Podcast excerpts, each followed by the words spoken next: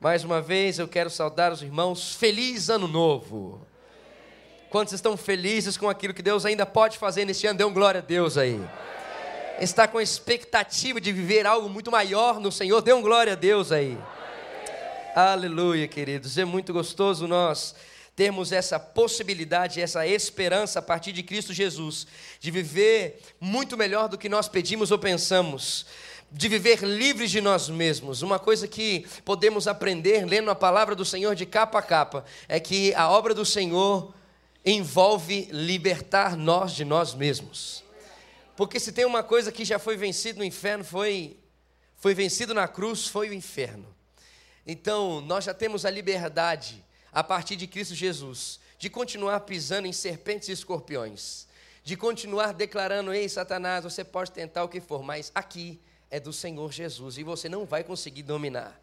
Agora, se tem uma coisa que muitas vezes a gente não consegue entender, a gente insiste, é viver do jeito que a gente quer e da forma que a gente quer. E aí, meu irmão, aí o negócio fica difícil.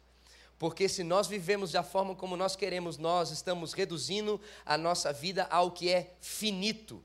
Nós saímos da perspectiva daquilo que é eterno e trazemos uma perspectiva do finito. Significa o quê? Que nós então não conseguimos enxergar a esperança para a nossa família, para o nosso trabalho, para os nossos ah, envolvimentos em áreas ou demandas que for, porque nós saímos do âmbito da grandeza do infinito e reduzimos aquilo que é finito. Por isso nós perdemos a perspectiva. Agora, em Cristo Jesus, é rompido então essa perspectiva pequena do finito e trazido a nós a, o entendimento do infinito, a esperança. E assim a gente consegue viver com uma família sendo transformada dia após dia, com um trabalho sendo ajustado dia após dia, com relacionamentos e ministérios sendo alinhados dia após dia. Por quê? Porque nós não começamos a andar mais na nossa própria força, mas sim a partir daquilo que o Senhor Jesus orienta. Eu posso ouvir um glória a Deus aqui, amém, irmão? Ei, Deus poderoso, tem muita coisa para alinhar em 2019, mas o meu coração está muito feliz com essa perspectiva a partir do Espírito Santo de que aquilo que nós vivemos até hoje não é limite daquilo que Ele pode fazer em nós e através de nós. Amém, irmão?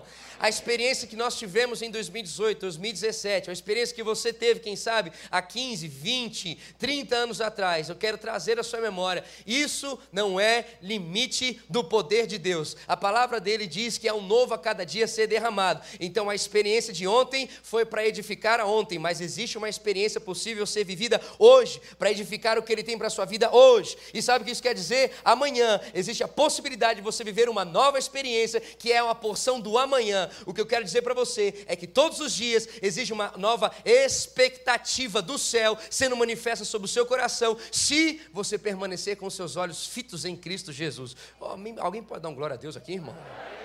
Meu papai, isso faz o meu coração pulsar muito forte, irmão.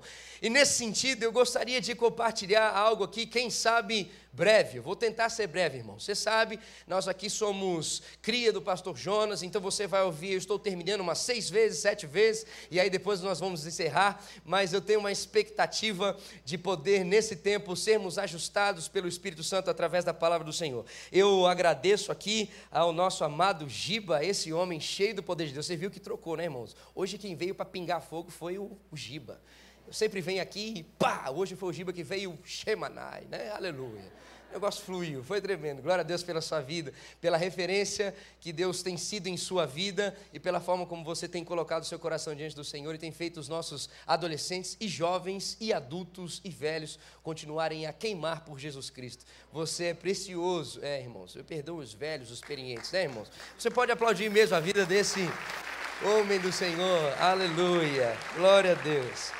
Fico muito feliz por esses pastores jovens que nós temos aqui. Também tem o Yohanan, que está lá no Intertim. Temos agora também o Gadelha, que está nessa pegada celestial aí. Hoje esteve ministrando mais cedo e à noite também. E tem eu que o Senhor está transformando. Amém. Glória a Deus por isso, né? É, Deus é bom. E é nós do Pai, aleluia, né? Mas, queridos, o que tem incomodado o meu coração e eu quero abrir aqui com vocês e compartilhar é que nós temos percebido por meio das redes sociais, claramente, algo que ah, tem ressaltado ao nosso coração um posicionamento das pessoas, a forma de se viver, as opções das, das pessoas ah, diariamente falando, e também não só através das redes sociais, mas olhando a forma como o mundo tem se desenvolvido. E o que tem me agoniado é que eu tenho visto muitos que se dizem cristãos e continuam parando em vagas proibidas.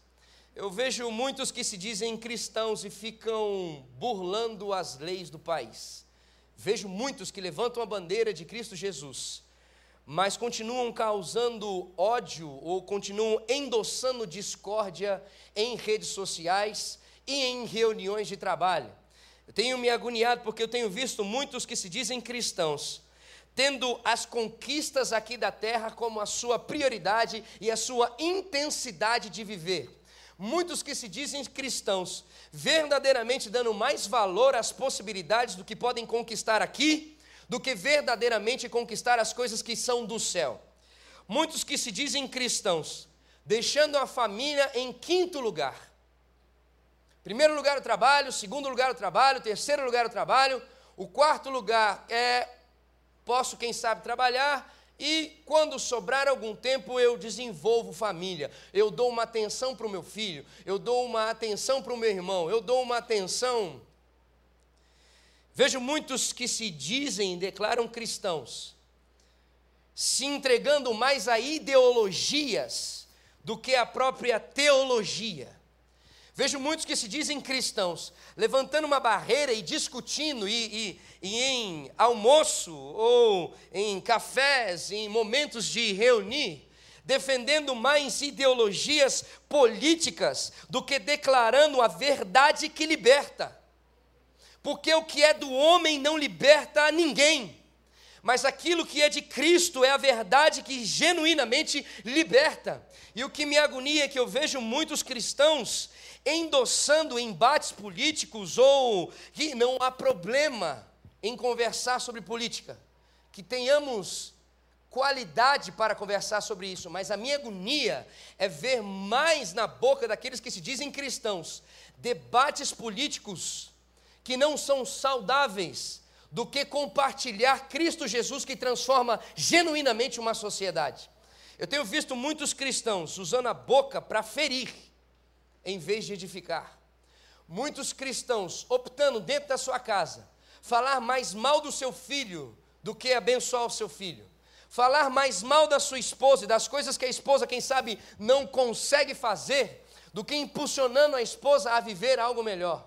A esposa declarando e pressionando cada vez mais o marido, colocando cada vez mais um peso na vida do marido em vez de impulsioná-lo a viver Cristo Jesus e diante da sua limitação, reconhecer que ele carece de Cristo Jesus. Essas coisas têm agoniado a minha vida, querido. E esse negócio está tão complicado que hoje em dia, eu sei lá se essa expressão cabe nisso, mas eu, eu ouso dizer aqui, eu tenho visto um cristianismo gourmet. Sabe? Um cristianismo que se adapta ao gosto, ao paladar do cristão. Do cristão. Um cristianismo que ele, ele se amolda à perspectiva individual de cada um. Se eu acho que eu tenho que tratar assim, eu vou fazer. Se eu acho que no trabalho é assim, assim vai ser. Se eu acho que na família tem que ser assim, assim vai ser.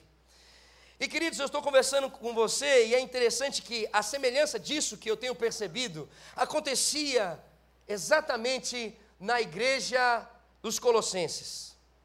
Quero pedir para que você abra sua Bíblia em Colossenses, capítulo capítulo 1. Nós vamos ler Colossenses capítulo 1, do, capi, do versículo 13 ao versículo 20.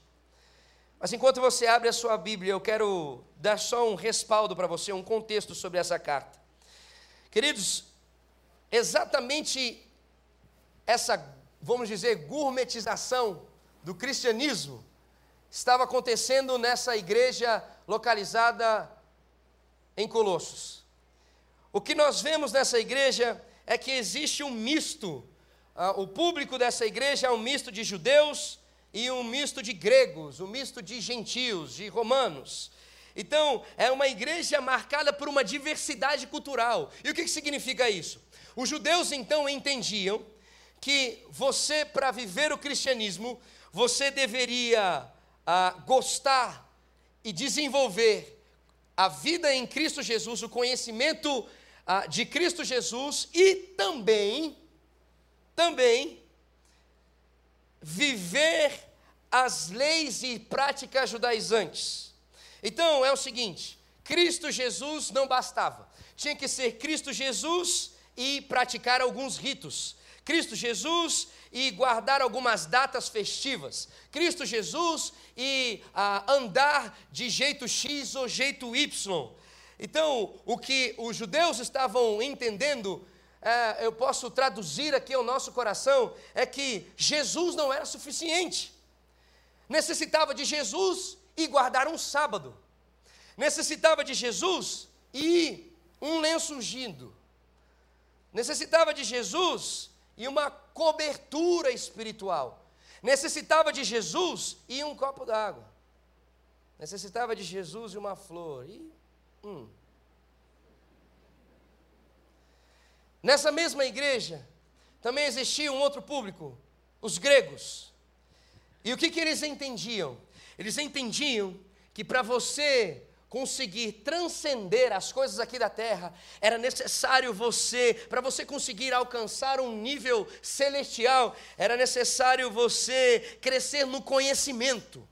Então, era mais uma vez uma outra forma e uma outra dinâmica de viver o cristianismo. Era Jesus e o conhecimento de cristais era necessário Jesus e um conhecimento de astros, era necessário Jesus e um envolvimento em filosofia, era necessário Jesus para que você e, e um conhecimento da psicologia para que você pudesse alcançar o poder máximo do homem.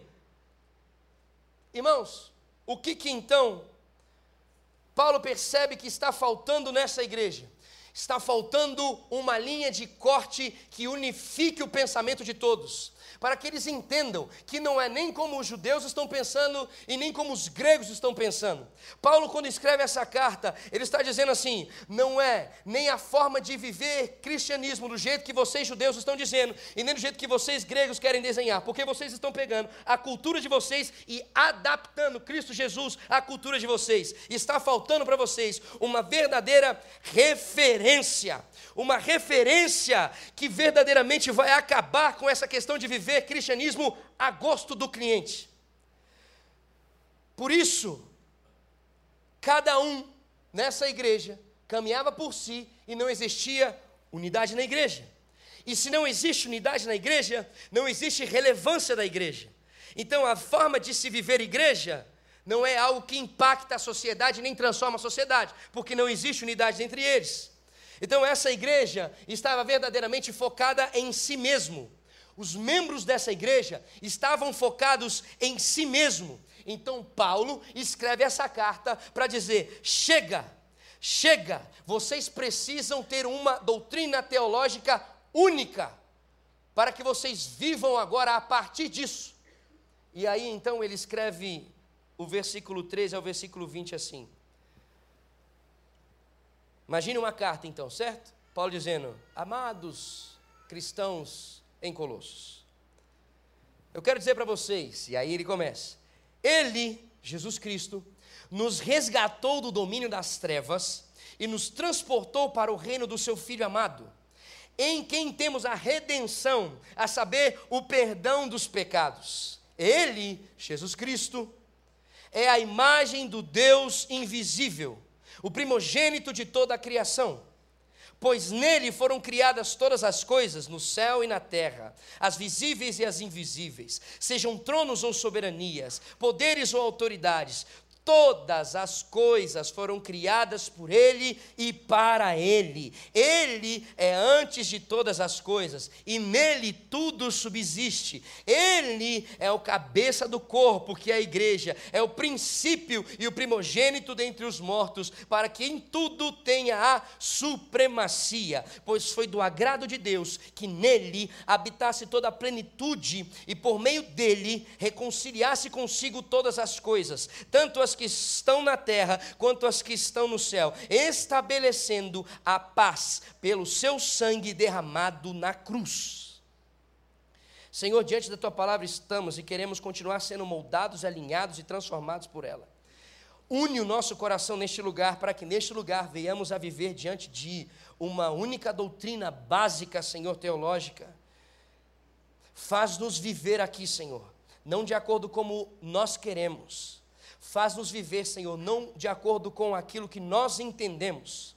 Faz-nos viver não desenvolvendo as coisas como nós bem entendemos, mas faz-nos alinhar como igreja, para que em tudo que nós fizermos como igreja, tenhamos a mesma identidade, tenhamos a mesma forma de pensar e base teológica sobre o teu coração, Pai. Em nome de Jesus, transforma o nosso coração nesta manhã mais uma vez Continua a libertar-nos com o poder do Teu Espírito Santo por meio da Tua palavra. Em nome de Jesus. Amém e amém. Paulo então diz, começa a dizer para eles, o versículo 13 e 14: Pois ele, ei, cristãos em Colossos, prestem atenção, ele, Jesus, que nos resgatou do domínio das trevas e nos transportou para o reino do seu Filho amado, em quem temos a redenção, a saber, o perdão dos pecados. Então Paulo está dizendo, ei, cristãos em Colossos, cristãos colossenses, prestem atenção, nós fomos objetos de resgate de Deus.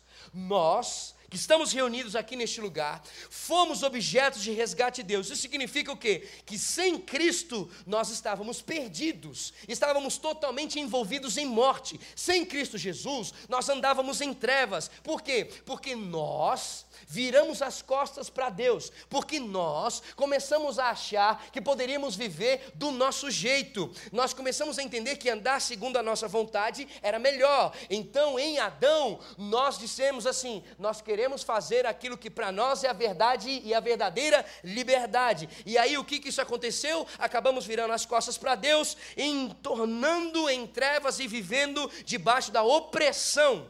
E aí então, Jesus nos resgatou e nos tirou dessa opressão do inferno, do domínio do inferno e nos colocou em um outro ambiente. Ele tirou-nos do engano e colocou-nos na verdade. Ele tirou-nos da prisão e nos colocou na liberdade. Então, Jesus Cristo é o único que tem o poder de transformar a vida de qualquer ser humano, trazendo ele das trevas para a sua luz. E o que significa isso então que Paulo estava dizendo para ele? Só existe uma pessoa que pode ser referência para toda uma humanidade, e essa pessoa se chama Jesus Cristo. Ele foi quem mudou os nossos valores. Ele foi quem mudou os nossos princípios. Ele se torna a referência da humanidade. E o que é interessante esses cristãos entenderem isso nessa época, e com certeza nós também aqui, significa que alguém que verdadeiramente foi resgatado por Jesus, não é alguém que simplesmente começou a andar na igreja. Alguém que foi resgatado em Cristo Jesus não é simplesmente alguém que faz parte de um PG. Não é alguém que simplesmente faz parte de um ministério local não, não significa que alguém ser ah, resgatado é alguém que, quem sabe, começou a assumir um cargo de liderança na igreja. O que o texto bíblico está dizendo para nós é que aquele que verdadeiramente foi resgatado é aquele que mudou completamente o seu referencial de vida. A sua forma de viver começou a ser a partir de Cristo Jesus. Então, resgatado por Cristo Jesus, não é alguém que anda simplesmente todos os finais de semana numa igreja, mas é alguém que tudo o que faz, faz a partir da referência perfeita que é Jesus Cristo. O que significa isso? Paulo está dizendo: não é judeu e nem é grego, não são essas coisas a mais e não são esses pensamentos a mais, é Jesus Cristo. A referência para vocês viverem como cristãos numa sociedade é Jesus Cristo. Jesus é o caminho, é a orientação, é a regra, é o ponto de partida para se viver tudo o que tem que ser vivido todos os dias. Cristo Jesus. E aí, queridos, Paulo então começa a explicar por que, que Jesus é essa referência. Por que, que os judeus e os gregos precisam alinhar, entender que Cristo basta? Paulo começa então a explicar a partir de agora por que, que o ponto de partida da vida de uma humanidade tem que ser Cristo Jesus? E o versículo 15 ele começa a dizer: Porque Jesus é a imagem do Deus invisível. Isso significa o quê? Paulo está dizendo: por que, que Jesus tem que ser a referência? Porque Jesus, ele é o ícone, a, a imagem significa o ícone. Sabe o ícone? Todo mundo tem celular aqui? Sabe ícone? Então você clica no ícone para você poder acessar, certo? Então Jesus é aquele ícone que você, quando clica, você acessa a Deus porque através de Jesus Cristo você tem livre acesso à presença de Deus. Significa o que, querido? Que Jesus Cristo é a representação perfeita do Deus invisível. Jesus é a representação do Criador, é a representação do Todo-Poderoso, é a representação do Criador da vida. Jesus é a representação do Criador da existência humana. Quem desejar conhecer a Deus necessita conhecer a Jesus. Em Jesus, preste atenção, em Jesus, o Deus que a gente não consegue ver e descrever e explicar, em Jesus nós conseguimos ver, entender e explicar a Deus. Deus é Jesus Cristo é a imagem do Deus invisível. O Deus invisível se faz visível no Filho. Cristo é Deus. Por isso, queridos, Paulo está dizendo: homem nenhum pode ser referência, só Jesus pode ser a referência da humanidade. Qualquer outra coisa que se existe como referência na humanidade, nós estamos fadados a viver uma dor eterna. Qualquer outra referência na vida do homem que se exista além de ser Jesus Cristo, vai gerar um caminho miserável quando a gente troca a referência da nossa vida. Jesus sai de ser referência e nós nos tornamos a referência, nós estamos com certeza vivendo a partir de uma maldição. A palavra do Senhor diz, Colossenses capítulo 2, versículo 9: Pois em Cristo habita corporalmente toda a plenitude da divindade. A divindade se resume em Jesus Cristo. Só Jesus Cristo pode ser a referência da humanidade. E Paulo continua dizendo: sabe por que, que Jesus Cristo é a referência? Porque Ele é o primogênito de toda a criação. Continua no versículo 15. Significa isso, querido. Ah, o, o sentido dessa declaração na cultura hebraica é herdeiro. Significa que Jesus é referência da humanidade, por quê? Porque Ele é o herdeiro de toda a criação, tudo o que foi feito pertence a Jesus. Então, como herdeiro, significa que ele tem poder sobre todas as coisas aqui na terra. Tudo é dele e tudo é para Jesus. Jesus é a referência porque ele tem a soberania sobre toda essa criação o sentido profundo que eu quero dizer para você, que Paulo estava querendo conversar com esses cristãos lá, sabe o que, que era, queridos? Ele estava querendo dizer assim: ó, o seu trabalho não é seu. A sua forma de lidar com o seu chefe não é sua. A sua família não é sua. O seu dinheiro não é seu. O seu tempo não é seu. Tudo isso pertence a Jesus Cristo, foi tudo feito para Ele, tudo é herança dele.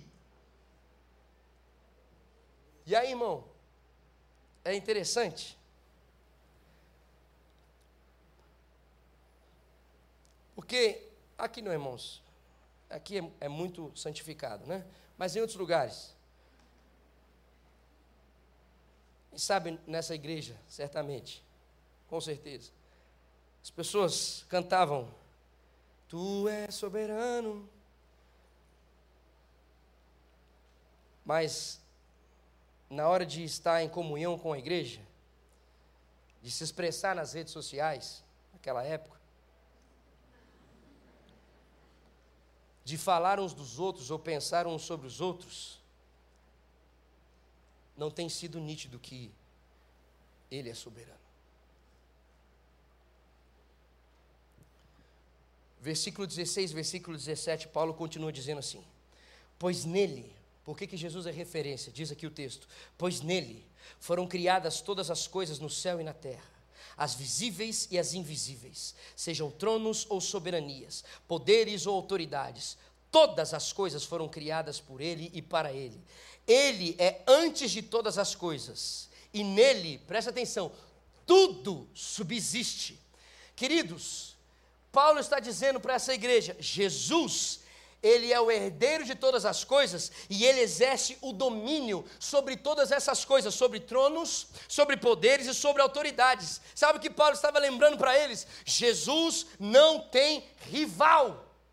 Cristo está acima de tudo. Cristo está acima das criaturas de Deus.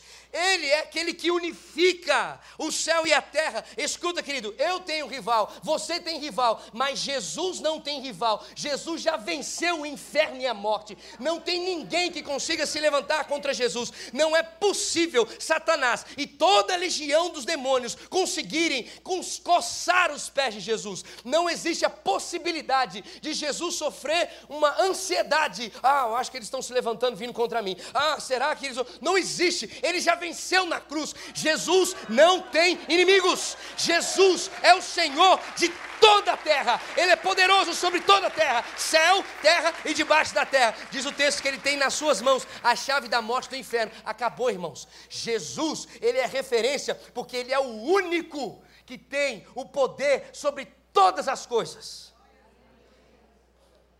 Por que, que eu estou dizendo isso, trazendo isso ao seu coração, querido? Porque quem sabe naquela época,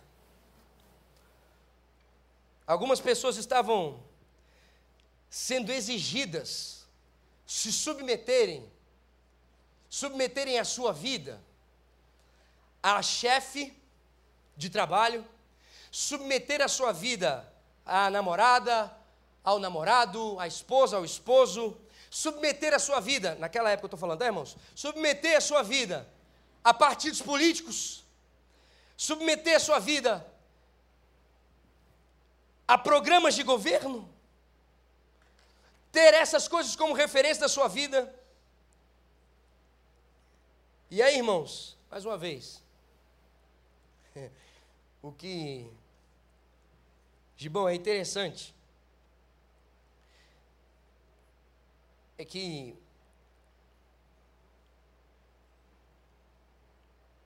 tem alguns líderes, não sei se eu posso chamar de pastores, que declaram o seguinte: se você sair da minha igreja, o gafanhoto vai te pegar. Se você sair da minha cobertura espiritual, seu relacionamento vai sofrer. Você não vai conseguir ter paz na sua vida. Irmãos, me perdoem abrir o coração francamente assim. Mas eu tenho vontade de chegar para líderes como esse.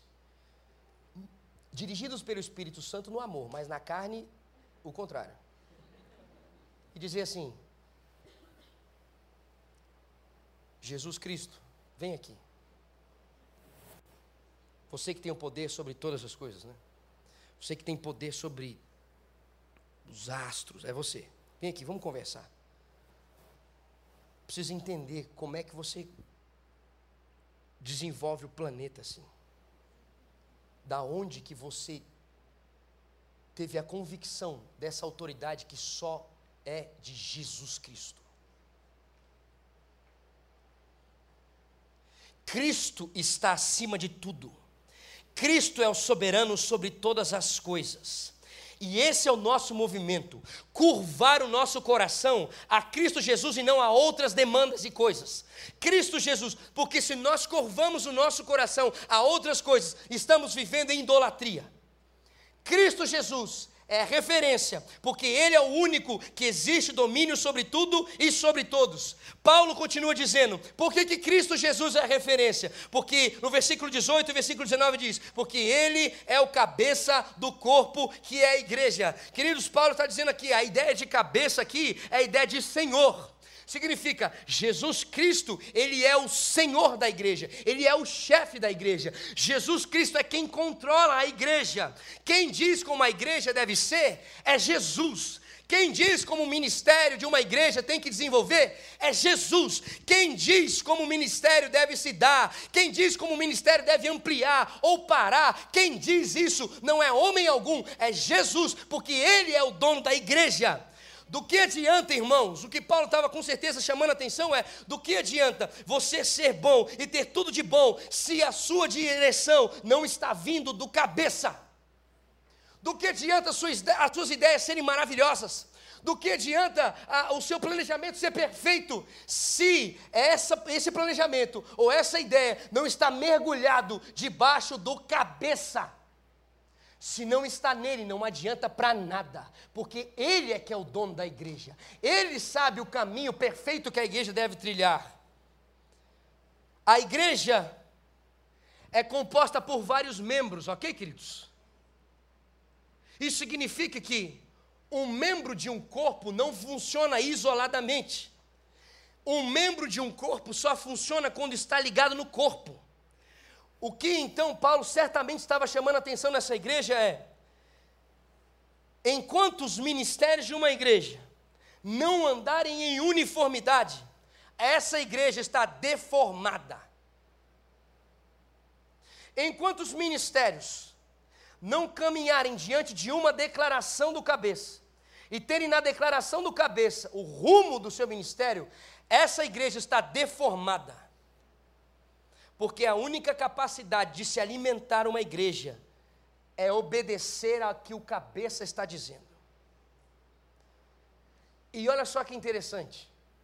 A palavra nos testifica: ninguém jamais viu a Deus. Agora, olha que tremendo isso. Só é possível ver Deus diante do texto que nós estamos lendo aqui através do Filho.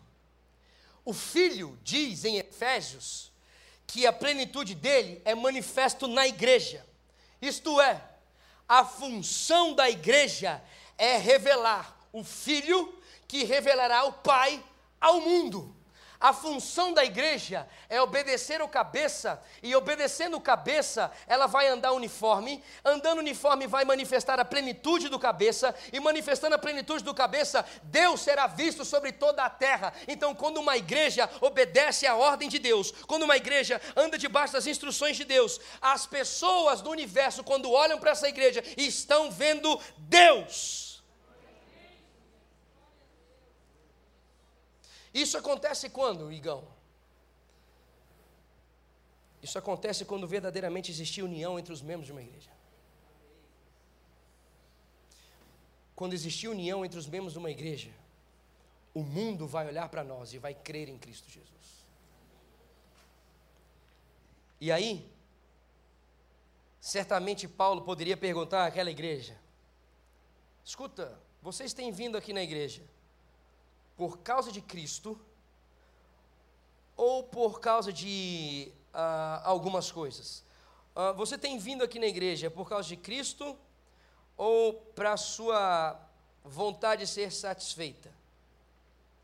Você tem vindo na igreja por causa de Cristo ou porque o culto é de acordo como você deseja?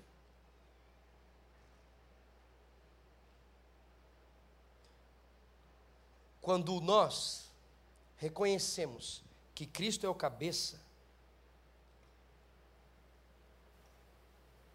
a gente para de ficar se dividindo por causa de ministério.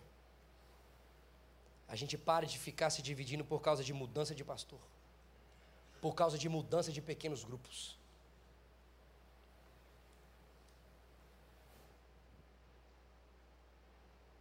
A quem e para quem funciona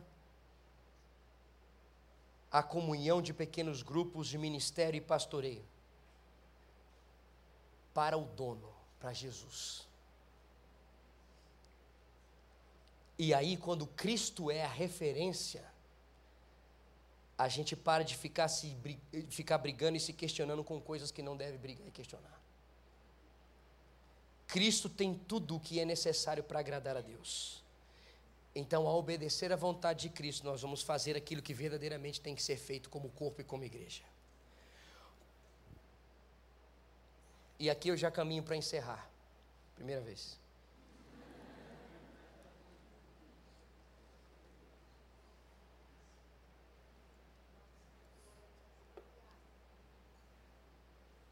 Por que, que Jesus Cristo é a referência? Versículo 20 diz: Porque Ele é o reconciliador. Por que, que Jesus é referência? Porque Ele nos reconciliou com Deus. Essa, querido, é, é, essa obra de reconciliação, é, se essa obra dependesse de nós, nós continuaríamos brigando com Deus ele só é tudo isso que nós ouvimos até aqui, porque é Ele quem faz a paz ser derramada através do seu sangue sobre a terra. O que significa? Jesus é reconciliador, Jesus é a única referência, porque foi Ele que conquistou o direito de nos resgatar da autoridade das trevas para a luz. Agora eu quero lembrar você uma coisa, que com certeza Paulo estava chamando a atenção dessa igreja. Reconciliação pressupõe guerra. Não existe uma declaração de reconciliação ou necessidade de reconciliação se está tudo bem, se as coisas estão caminhando conforme. É interessante nós pensarmos, por exemplo, amigo não precisa se reconciliar. Calma, vou explicar. Amigo não precisa reconciliar. Amigo brigou, ficou chato, ficou nervoso, como dizem hoje, mimimi. Ó, oh, sem palavras. Segue. Aí é o seguinte: amigo é assim. Passa uma semana.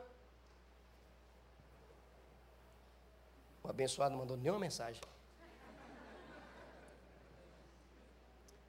Passa duas semanas. Mas tem um coração duro, hein? Pensa no coração duro. Irmão, vai chegando um mês, aqueles que têm um coração mais peludo, dois meses. Então chega uma hora e fala assim: escuta, e aí? Vai ficar assim mesmo, é? Aqui dentro, vontade de falar, estou sentindo uma falta de você, mas fala assim: que difícil, hein? Dureza, hein? Amigo já tem uma predisposição para andar junto porque existe uma necessidade. Se é amigo, tem uma necessidade. O que o texto está dizendo aqui é que essa reconciliação são chama a atenção de que existiam inimigos. O que acontece? Aqueles que não querem andar juntos aqueles que não desejam caminhar junto, aqueles que não fazem questão nenhuma de caminhar junto. O que, texto está, o, que o texto está dizendo para nós é que é o seguinte: a graça de Deus, através de Cristo Jesus, é tão grande que ele pegou aqueles que não queriam andar com ele, que ele pegou aqueles que não gostariam de entender sobre ele. E disse: Eu vou trazer você para perto de mim. Você que gosta de brigar comigo, você que gosta de discordar de mim, você que está vivendo diferente do jeito que eu disse para você viver, você que está fazendo aquilo que eu disse para você não fazer, você que está envolvendo a sua vida em lama, vem cá, eu quero você, eu trago você de volta, eu vou derramar meu sangue na cruz e vou ter a autoridade de trazer você das trevas para a maravilhosa luz, para perto do meu coração. Eu posso reconciliar você das trevas para a luz. Você que não queria e agora começar a viver a nova vida a partir de mim. Eu posso. Eu sou o Senhor Jesus Cristo. Jesus pode reivindicar ser o ser supremo sobre todas as coisas, porque não existe homem nenhum que tenha essas características de Jesus Cristo. Jesus é o único que pode dizer sim e não para uma humanidade, porque ninguém tem essas características de Jesus Cristo. Ele é o único. Só Jesus pode ser a referência para uma família, para o trabalho, para o desenvolvimento de uma sociedade, para a política, para o que for. Só Jesus é o único soberano soberano sobre toda a terra. Fique de pé no seu lugar, por favor.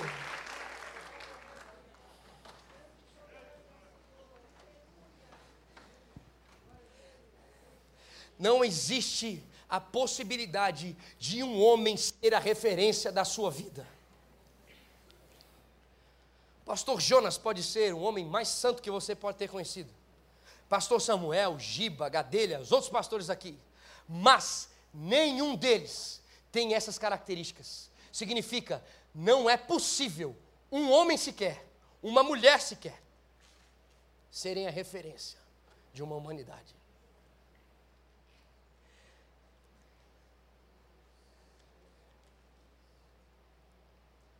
E aí, queridos, o que eu termino aqui, e de verdade agora,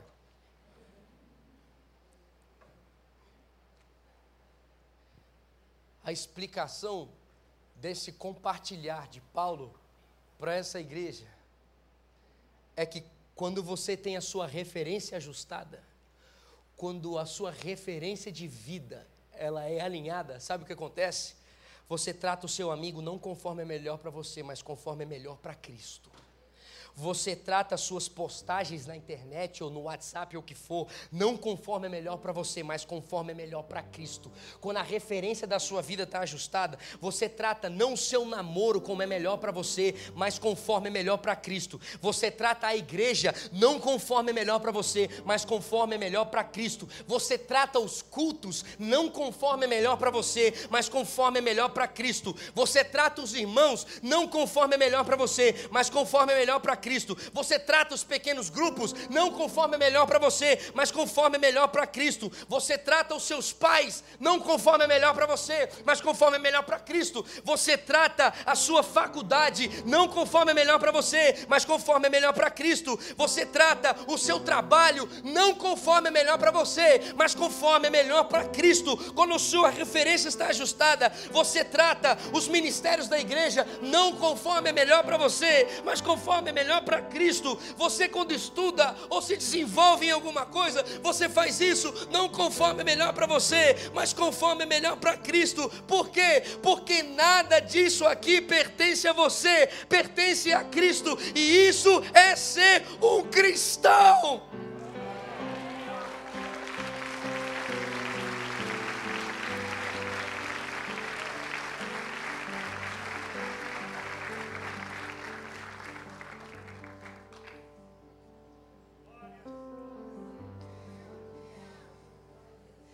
Jesus está nos dando a possibilidade de começar o ano de 2019 dizendo assim: tira essa referência daí e me põe de volta no lugar que eu mereço e pertenço. Você não pode ser referência da sua vida. Você não consegue amar como eu amo. Você não consegue ter o domínio e a consciência de tudo como eu tenho, como eu sou.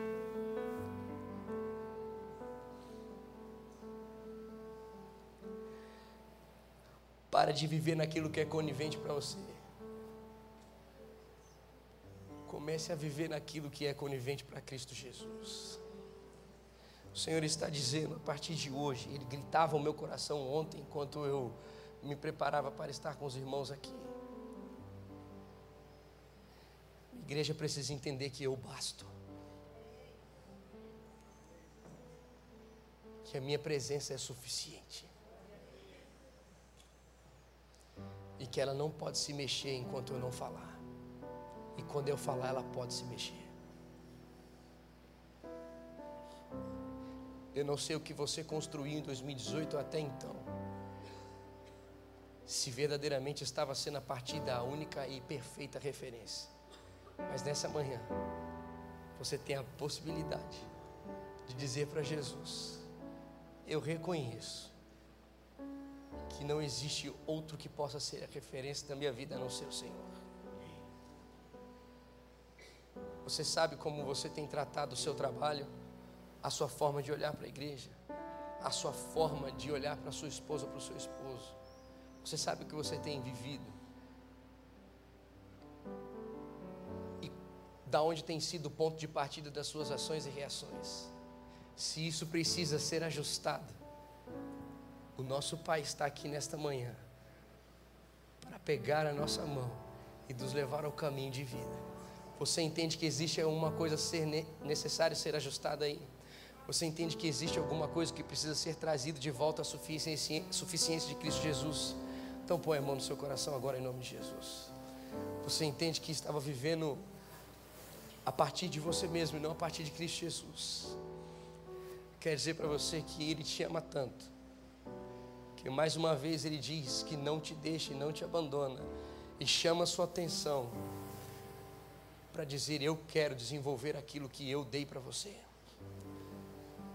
Põe a mão no seu coração e comece a dizer o que você então deseja declarar ao Senhor Jesus nesse momento. É a sua oração, não é a minha oração, é a sua oração. Se você pôs a mão no coração porque você sabe que existe alguma coisa que necessita ser ajustada aí. Então comece a dizer: Senhor, toma o teu lugar aqui nessa área. Toma o teu lugar em toda a minha vida, Senhor. Põe, Senhor, em ordem em nome de Jesus.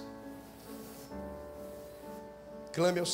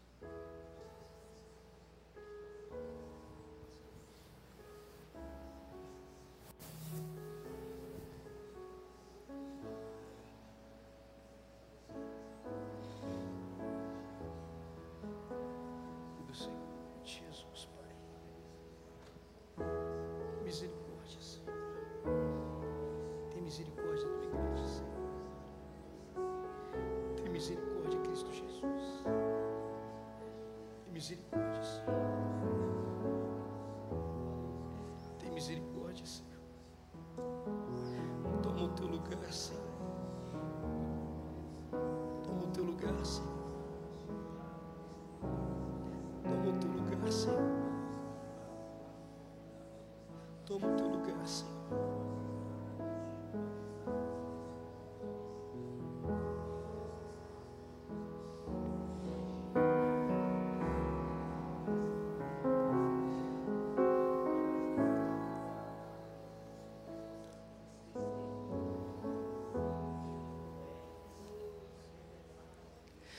Tu és soberano sobre a terra,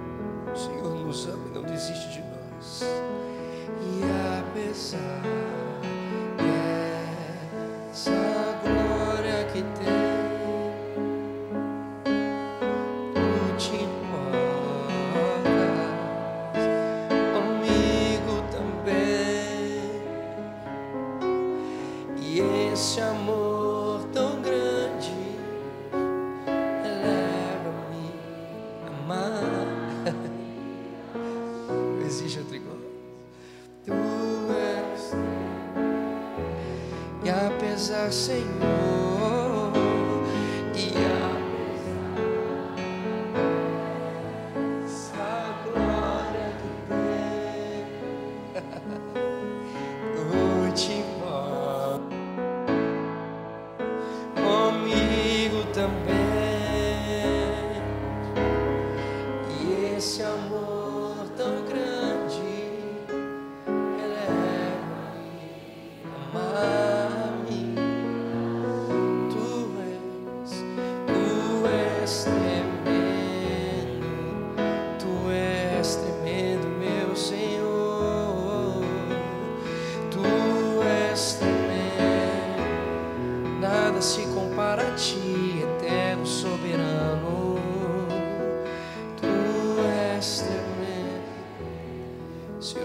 Coração se curva diante da tua soberania sobre nós aqui, Senhor.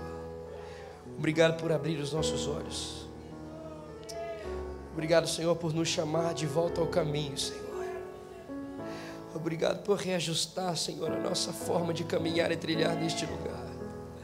Obrigado, Senhor, porque quando nós estamos debaixo do Senhor, todos os nossos toda a nossa forma de amar, ela é equilibrada. Então, quando nós estamos no Senhor, nós amamos equilibradamente o trabalho, os filhos, equilibradamente as relações. Quando nós estamos no Senhor, todas as coisas elas caminham em equilíbrio. Senhor, seja suficiente para o nosso coração, Pai. Leva-nos a viver esse caminho aqui, Senhor, de entender e não se esquecer que a única referência perfeita da nossa vida é Cristo Jesus. Não existe outro ou alguém ou nada, nenhuma, nenhum pensamento ou filosofia ou que for que pode nos levar a um caminho de viver como o Senhor Cristo Jesus nos leva e tem autoridade de nos levar. Senhor, nós nos curvamos à tua grandeza aqui nesta manhã, nós nos curvamos à tua soberania, clamamos, alinha mesmo nosso coração e ajusta, para que o Senhor seja suficiente para nós e para que dessa forma a igreja também caminhe em uma unidade a ponto da nossa geração, Senhor, perceber que existe um Cristo Jesus, que é a resposta para o mundo. Ó Pai, alinha o nosso coração aqui nessa manhã de tal forma, em nome de Jesus, Pai, para que essa igreja viva em unidade e continue tomando as opções a partir de uma revelação da tua vontade e não a partir de entendimentos ou planejamentos de homem. Senhor, a igreja pertence ao Senhor, vai continuar sendo dirigida pelo Senhor.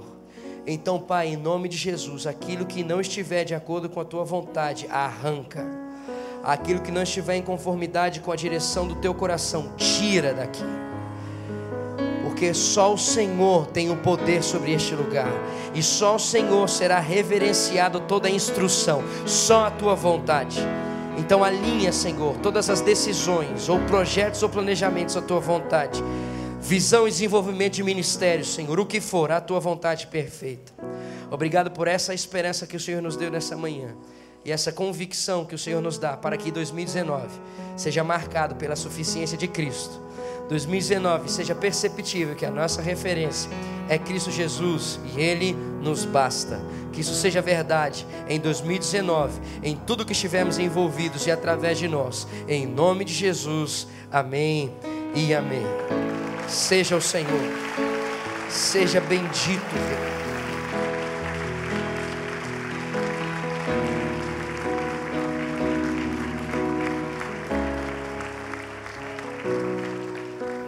quero encerrar dizendo que se você ainda não teve a oportunidade de ter os seus pecados transformados por Cristo Jesus, você ainda não teve a oportunidade de viver uma vida a partir de Cristo Jesus, de entregar a sua vida e dizer assim: Eu não quero mais andar pela minha própria vontade, eu quero andar a partir de Cristo Jesus. Eu quero entregar a minha vida para Cristo Jesus, porque o meu caminho é de morte e o que eu ouvi hoje é que o caminho de Cristo é vida. Se você deseja entregar a sua vida a Cristo Jesus, eu espero você aqui ao final para te abraçar junto com o Neno, junto com o Giba e orar por você para que a partir de hoje você viva a sua vida ajustada e alinhada, entregue ao Senhor Jesus Cristo. Amém? Se você deseja isso, eu estarei aqui na frente com muita alegria de poder poder viver essa novidade de vida junto com você.